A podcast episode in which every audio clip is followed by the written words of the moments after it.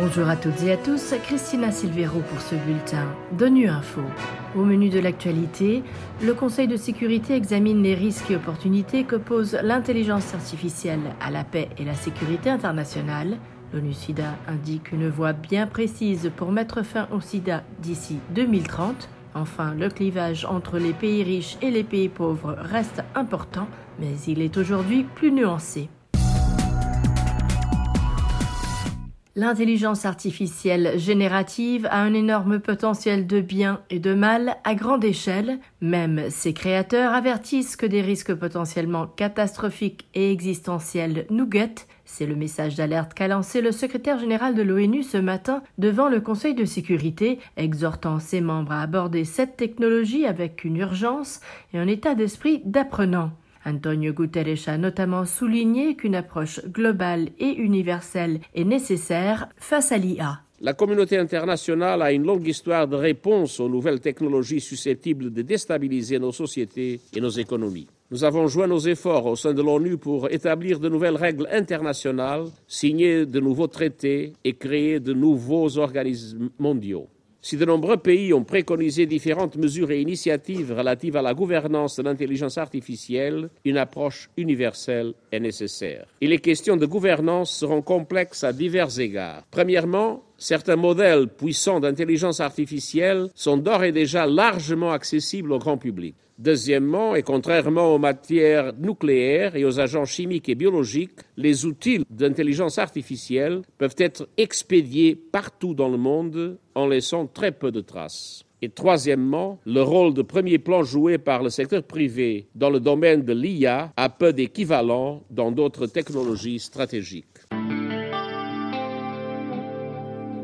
L'ONU-SIDA a publié récemment un rapport sur l'évolution de l'épidémie de VIH qui soutient qu'il est possible de mettre fin au sida d'ici 2030. Mais si l'évolution de la pandémie de VIH-Sida est favorable, elle reste trop lente. C'est ce que précise Jérôme Salomon, sous-directeur général pour la couverture sanitaire universelle et les maladies transmissibles et non transmissibles à l'Organisation mondiale de la santé, au micro d'Alexandre Carrette. Ce rapport, il donne des bonnes nouvelles, qui est que l'évolution, elle est quand même désormais favorable, mais cette évolution, elle est beaucoup trop lente. Nous avons des objectifs très ambitieux d'ici 2030 et une stratégie qui rassemble tous les acteurs, évidemment les agences de l'ONU comme l'OMS, qui est très mobilisée, mais aussi nous avons maintenant une action beaucoup plus multisectorielle avec les gouvernements, la société civile, les associations, les communautés et surtout avec les personnes qui vivent avec le VIH, parce que c'est en ayant une approche beaucoup plus centrée sur la personne et une approche beaucoup plus intégrée beaucoup plus global que nous devrons réussir ce pari. Nous devons encore accélérer, nous mobiliser davantage avec des actions sur l'innovation, sur la recherche, sur le diagnostic rapide, sur le traitement. Parce qu'il faut rappeler que quand un traitement est efficace, il n'y a plus de transmission. Donc ça, c'est un point absolument clé. Et donc nous allons encore renforcer nos efforts pour nous mobiliser et atteindre cet objectif qu'il y ait de moins en moins de transmission du virus d'ici les sept prochaines années.